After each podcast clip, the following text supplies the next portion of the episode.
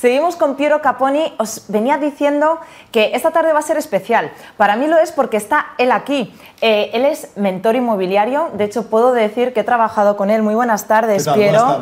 Muchas gracias por estar aquí. Eh, sobre todo lo que me encanta de Piero es que él es muy realista, él es auténtico. Entonces, es la verdad. Entonces, nos va a contestar absolutamente a todos sin tener absolutamente ningún reparo en decir algo diferente a lo que pueda estar comentando el sector o como, es. De hecho, Piero, tú eres uno de los expertos de los primeros expertos en darte cuenta de un cambio de tendencia en el mercado. no, no, siempre acierto, pero digamos que mi trabajo es un poco analizar lo que va pasando en el sector y intentar prever porque analizar a toro pasado, como se dice, es bastante más fácil. Mojarse para saber lo que va a pasar es, más, es más divertido. De vez en cuando pillo algunas, claro, claro. acierto algunas y otras no. Ese es el tema, que tú te mojas. Sí, eso sí. Y esta tarde queremos que te mojes, Piero, por favor. me mojo seguro, Entonces, según el termómetro de Piero Caponi, ¿en qué punto está el mercado? ¿Se está enfriando? ¿Va a haber un cambio de tendencia? A ver, sí, estamos delante de un cambio de tendencia, pero en septiembre, porque en España ah, no se puede no se puede cambiar las tendencias en verano. Está prohibido. No sé si hay una ley que lo impide, pero en agosto no puedes mandar una noticia de que el sector inmobiliario se ha enfriado, ha habido problemas. Alrededor del 10 de septiembre ya saldrá la primera noticia en los periódicos. Ha puesto aquí una, una pizza con los presentes y que empezarán los primeros, los primeros mensajes de cambio de tendencia. A pesar que venimos de un trimestre récord, más de 150.000 compraventas en el primer trimestre del año, algunos hablaban hasta de que podíamos pasar de las 700.000 compraventas, pero yo creo que no. Creo que nos estamos enfriando un poco. Piero, buenas tardes. Lo buenas tardes, Jorge. ¿Qué tal? No te he saludado. no, no, no. Es, es, una realidad que hay escasez de, de producto ¿no? en, el, en, el, mercado. ¿A qué crees que se debe esto y cómo crees que va a acabar esta situación?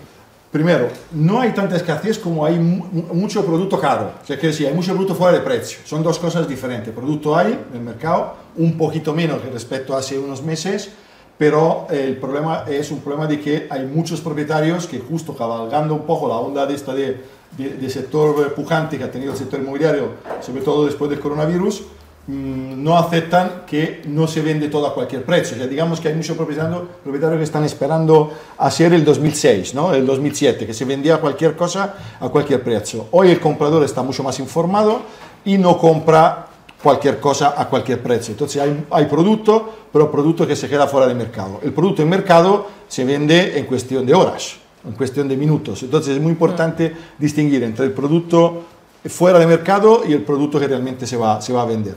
Eso de un lado.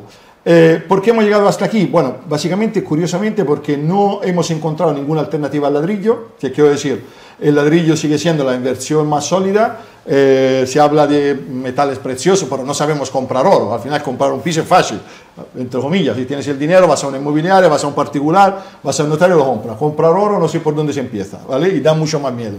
Arte. Ni te cuento, eh, petróleo, que es lo que había que comprar, no sabemos hacerlo, eh, las criptomonedas han dado una opción importante, si quiero decir, es difícil comprar otra cosa que no sea tangible y sólida como, como el ladrillo. Entonces, de un lado, los vendedores dicen, tengo, una, tengo un talón en blanco, los compradores hasta un cierto punto, ya quiero decir que no, no todo se vende, ¿no? lo que decíamos antes, pero está claro que eso ha permitido post-COVID que el sector repuntara o se mantuviera eh, muy pujante con cifras récords el año pasado y con pinta de este año también de un volumen, volumen importante.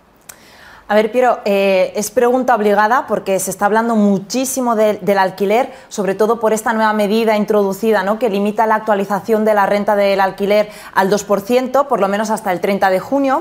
Pero claro, si a esa eh, falta de, oferta de la que estamos hablando le sumas que el propietario puede sentirse uy, desmotivado eh, para poner su propiedad en, alquiler por esta limitación, ¿A dónde va a ir a parar esto? ¿no? Hay muchísima demanda, eh, se va a desbordar la demanda y ¿crees que va a ser sostenible eh, esa medida a partir del 30 de junio que ahí se termina la cosa? A ver, yo creo que con la alquiler hay un problema muy grave, aunque hay que distinguir siempre Madrid, Barcelona, las grandes ciudades de lo que es el mercado de la provincia. Hay una demanda brutal, en Madrid hay una demanda, exagerada, hay que tener en cuenta, la demografía cuenta que Madrid es una ciudad que crece entre 80 y 100 mil personas al año, Estamos hablando de una barbaridad de personas que no hay nuevo en Madrid. Madrid no se construye desde hace muchísimo tiempo. Tenemos la famosa operación eh, eh, Chamartín parada desde que llegué a Madrid, creo que llegué en el 96. Eh, la, la, zona de los Berrocales, toda la zona del sureste igual completamente bloqueada, que prácticamente desde los PAUS, que ya son 20 años, eh, no se ha vuelto a construir en Madrid. Entonces no hay nuevo, solo hay mercado de segunda mano y el alquiler se ha transformado en un grave, en un grave problema. Los propietarios están asustados, es lógico y normal. Eh, no podemos decir eh, tacos en televisión, pero yo lo que diría, si alguien quiere ahora mismo alquilar, que ocupe, que creo que es la solución mejor y que la, desde el punto de vista legal es la que está más cubierta. Pero no, bromas aparte, hay un problema grave, además porque eh, sobre todo las personas jóvenes, las personas que no tienen todavía estabilidad laboral, tienen grandes problemas de un lado de acceso a la vivienda en alquiler porque no ofrecen garantía a los propietarios uh -huh. y del otro lado los propietarios tienen una inseguridad jurídica que desincentiva totalmente la posibilidad de poner un, piso en alquiler. Entonces es una situación, que se puede enquistar y si se enquista va a ser un problema por el día a día de una ciudad que, repito, recibe 100.000 personas al año y algún lado tienen que dormir. Entonces, si no desbloquea eso, puede ser un poco, un poco peligroso. Los precios bajaron post-COVID, sobre todo por una eh, problemática ligada a la tipología de inmueble, no se alquilaba ya los pisos básicamente feos, los pisos interiores, oscuros y demás han sufrido mucho. Eh, ahora pero otra vez la, la, la, la oferta a oferta baja los precios han vuelto, han vuelto no iba a subir, pero a estabilizarse otra vez hacia, hacia la alza. Entonces es un mercado complejo. Yo creo pero que tienen, algo tienen que hacer, sobre todo en Madrid y en Barcelona, que son las dos ciudades que lo sufren, lo sufren más.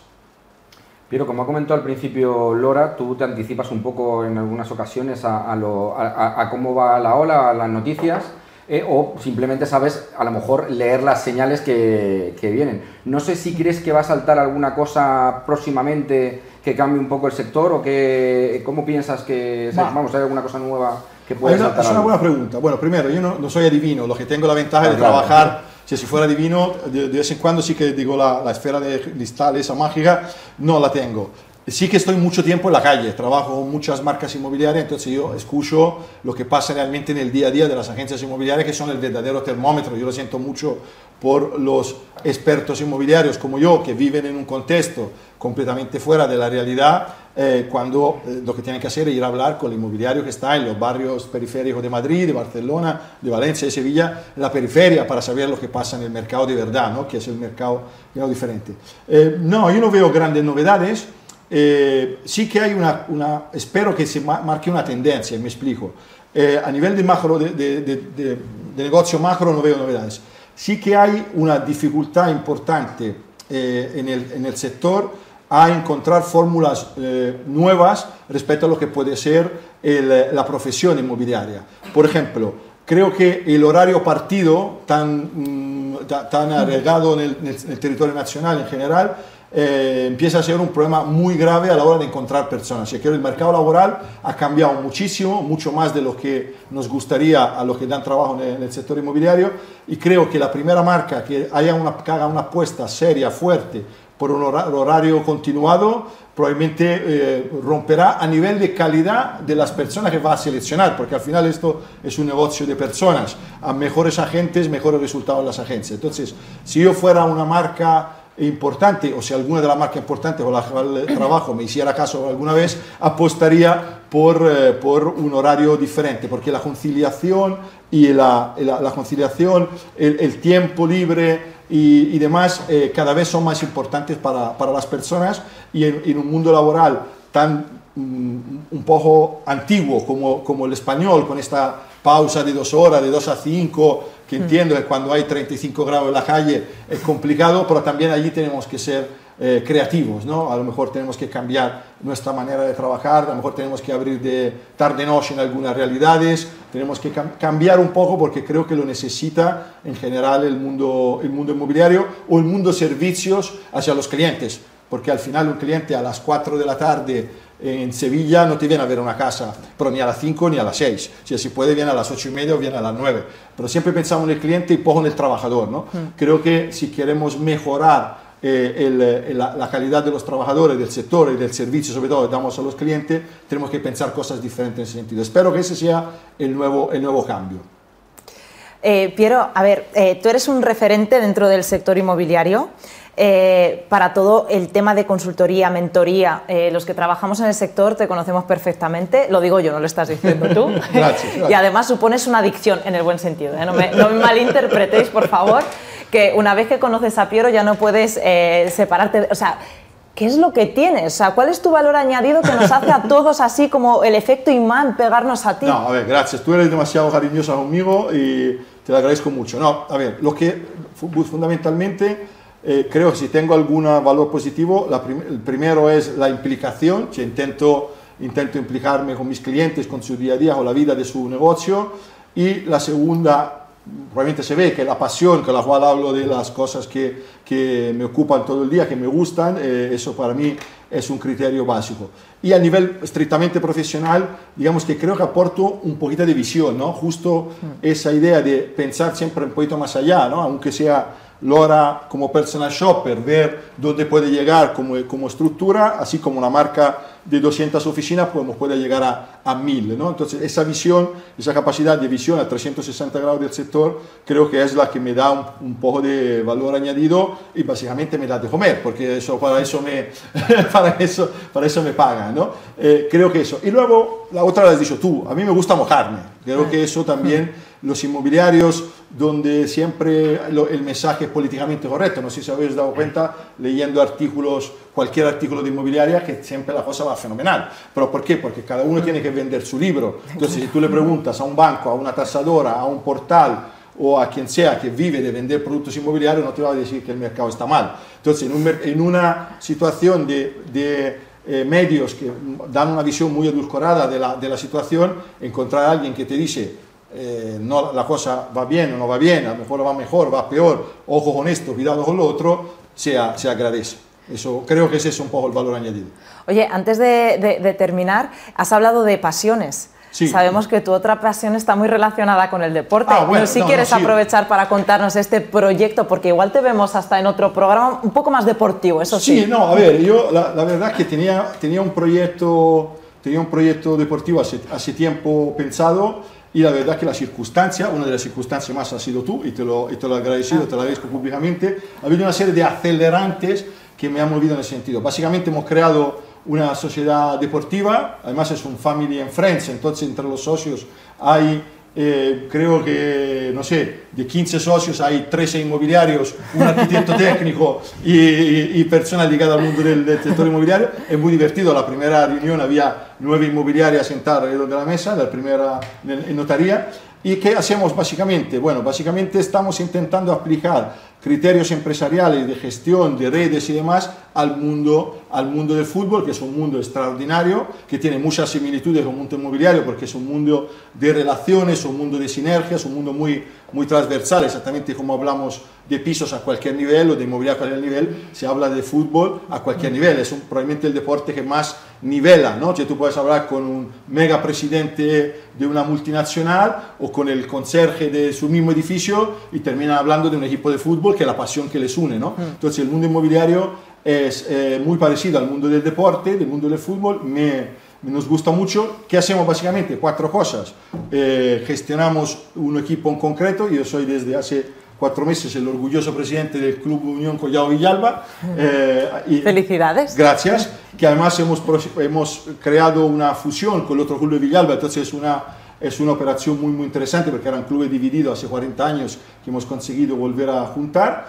Eh, damos servicios como de consultoría para otros clubes, dirección deportiva, redes sociales, desarrollo de negocio, eh, representación de jugadores, que es un mundo dificilísimo y divertentísimo a la vez, y por último, academias deportivas. Entonces es un proyecto muy chulo, acaba de empezar, llevamos pocos meses, pero la verdad que me está empeñando mucho y me está gustando mucho porque, repito, tiene unas sinergias, unas posibilidades muy interesantes, aquí que de aquí a Chiringuito empujo. No se nota nada que te gusta, ¿eh? No, no, no, no hablas con nada de pasión cuando hablas de este tema. Eh, a lo mejor hay que pensar darte un espacio para el mundo deportivo. Para el mundo ti, deportivo, ¿eh? deberíamos, deberíamos, pensarlo, lo, lo, hablaremos, lo hablaremos. No sé si quieres añadir algo más, Piero. Si... No, yo simplemente aprovecho para sí. darle enhorabuena para, para el programa porque me parece una idea fantástica se habla mucho de inmobiliaria y se habla poco de, de inmobiliaria, de todo lo que hay alrededor, sobre todo de todo lo que hay alrededor, ¿no? Ya hemos hablado de, ahora mismo de, de, la, de, la, basura y de la problemática que representa, luego hay otros argumentos, visto los invitados, súper interesantes, visto otros programas, la verdad que hay necesidad de hablar con calidad de un sector tan importante y tan amplio, porque al final, has dicho al principio, eh, inmobiliaria, arquitectura, ingeniería, todo el mundo, casa, construcción, es un poco el, el, día a día de las personas, la vida de las personas y hacía falta el programa, así que enhorabuena y gracias por haberme invitado. Muchísimas gracias por venir, Piero, volverás, que lo sepas. Encantado.